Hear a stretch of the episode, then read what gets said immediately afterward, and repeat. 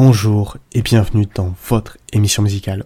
On se retrouve aujourd'hui pour un nouvel épisode et aujourd'hui nous allons parler d'une des plus grandes icônes de la musique française, Johnny Hallyday.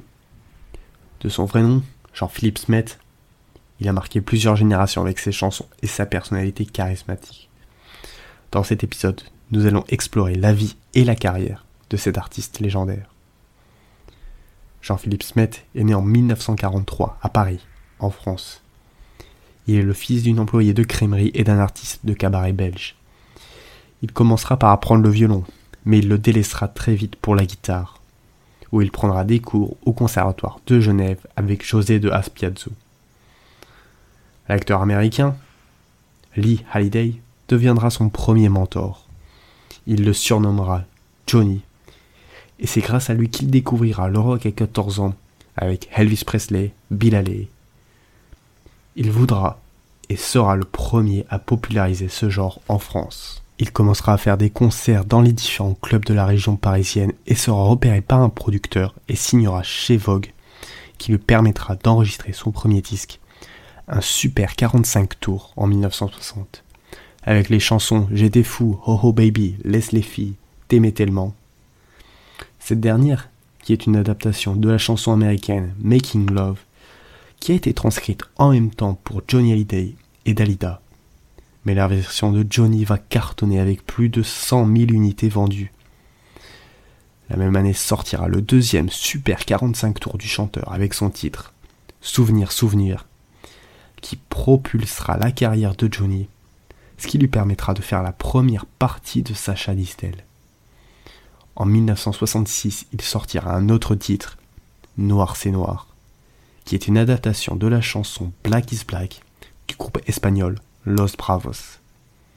Il fera aussi le titre des journaux télévisés pour ses concerts houleux dans les années 1960, mais surtout lors d'une tournée où il interprétera la Marseillaise version rock devant des anciens combattants, chez qui ça passera très mal. Noir c'est noir, il n'y a plus d'espoir. C'est gris,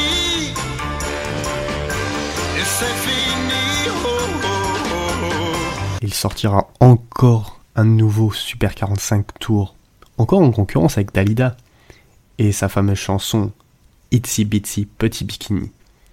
Ce coup-ci, Dalida aura sa revanche, car sa version restera dans l'histoire. À ce moment, il héritera du titre L'idole des jeunes, titre qu'il chantera.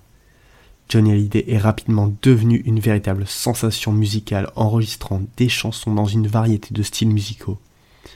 Il lancera notamment le mouvement Twist en France.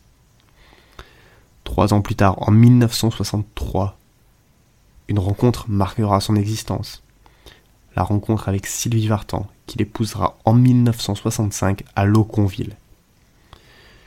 Partira ensuite à Nashville pour enregistrer un album, Things America Rocking Hits, album entièrement en anglais, où il recevra un disque d'or pour celui-ci. Les années 60, c'est aussi les années où il deviendra acteur, notamment dans le film D'où viens-tu Johnny? Les années 1960 s'achèveront sur certainement un de ses plus grands succès en 1969 avec Que je t'aime. Dessinent sur ton corps des montagnes, des forêts et des îles au trésor.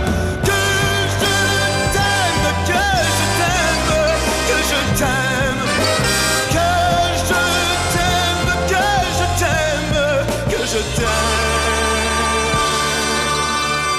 Dans les années 1970, il va complètement changer sa façon de jouer avec du rock un peu plus psychédélique, courant qui était en vogue du côté du rock anglo-saxon, mais aussi avec des concerts toujours plus impressionnants, notamment au Palais des Sports devant déjà 100 000 personnes. Il continuera de créer la polémique autour de lui, avec les paroles acerbes de l'écrivain Philippe Labro envers la police et surtout la religion. Dans la chanson Jésus-Christ, si le Christ vivait encore aujourd'hui, il serait un hippie. Propos qui feront sensation. Dans les années 1970, il continuera de tourner dans des films notamment Le spécialiste de Sergio Corbucci et Point de chute de Robert Hossein. Les grands succès de cette décennie seront Hommage au Sarah et La musique que j'aime. Les années 1980 sont marquées par sa séparation avec Sylvie Vartan, mais aussi par des changements profonds. Il travaillera maintenant avec Jacques Revaux, qui lui permettra d'augmenter sa popularité avec des titres comme Requiem pour un fou, qui deviendra disque d'or, mais aussi avec Derrière l'amour, et enfin certainement ma chanson préférée, Gabriel. Gabriel, tu brûles mon esprit, ton amour étrangle ma vie. Et l'enfer devient comme un espoir, car dans tes mains je meurs chaque soir. Je veux partager autre chose que l'amour dans ton lit. Et entendre la vie ne plus m'essouffler sous tes cris. Oh, fini, fini pour moi. Il sortira aussi dans la même décennie un deuxième album dans une langue étrangère et ce coup-ci en italien. Les années 80, ça sera aussi des shows qui feront beaucoup moins de bruit car beaucoup moins de violence dans les shows mais avec un record de spectateurs pour un spectacle musical, 200 000 personnes seulement. Il sortira aussi un double album Hamlet qui s'inspire tout droit du dramaturge anglais Shakespeare. Entre 1982 et 1985 commencera une période compliquée pour Johnny Hallyday où aucun de ses titres ne deviendra top 1.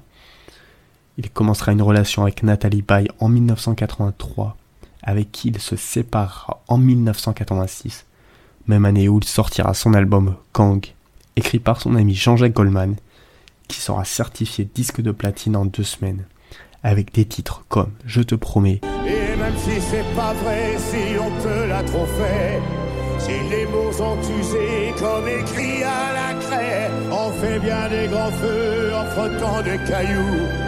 Peut-être avec le temps, à la force d'y croire, on peut juste essayer pour voir. La décennie 1990, communément appelée décennie des stades, verra le chanteur dans des salles de plus en plus grandes. Bercy, et puis en 1998, l'inauguration du nouveau Stade de France pour la Coupe du Monde de football. Concert de plus de 3 heures de musique où il arrivera dans le Stade de France dans un hélicoptère piloté par Michel Drucker. Au début des années 2000, ça sera marqué par son album 100%, écrit par son fils David, qui atteindra 2 millions d'exemplaires vendus. 2000 sera aussi l'année de ses 40 ans de carrière sur scène. Mais évidemment, il écrira aussi la chanson Tous ensemble pour soutenir l'équipe de France à la Coupe du Monde 2002.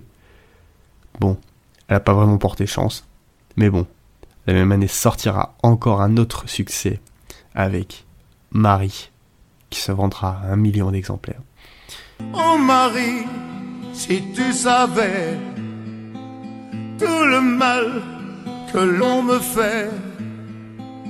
Oh Marie, si je pouvais dans tes bras nus me reposer, évanoui mon innocence. Tu étais pour moi ma dernière chance. Il continuera de se produire dans des grandes salles, notamment plusieurs fois au Parc des Princes. Il atteindra un pic de popularité. Conformément au souhait du président Nicolas Sarkozy, il donnera un concert gratuit le 14 juillet 2007 sur le Champ de Mars.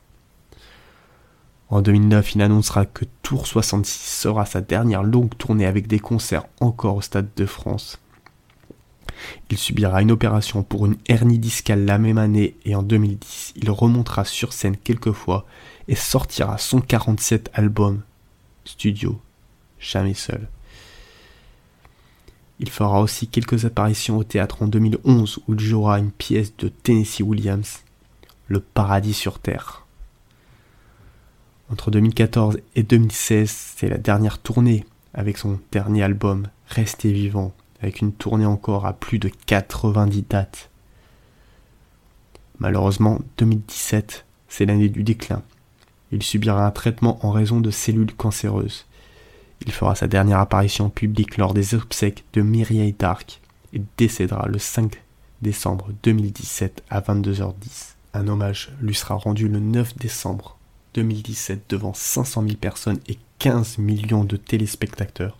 Johnny, en quelques chiffres, c'est 50 albums vendus à plus de 110 millions d'exemplaires, plus de 1000 chansons, mais aussi 10 victoires de la musique, plus grand nombre juste derrière Alain Bachung avec 12 victoires, 23 films, mais surtout 57 ans de carrière et presque 3200 concerts donnés. Cela donne le vertige. En conclusion, Johnny Hallyday restera à jamais une figure emblématique de la musique française. Sa musique a inspiré des générations de fans et sa personnalité charismatique et sa voix puissante ont captivé le public pendant des décennies. Voilà, c'était tout pour cet épisode sur Johnny Hallyday. J'espère que vous l'avez apprécié. Comme d'habitude, n'hésitez pas à le partager si ça vous a plu, c'est le meilleur moyen d'aider la chaîne. Moi je vous dis à vendredi pour un nouvel épisode.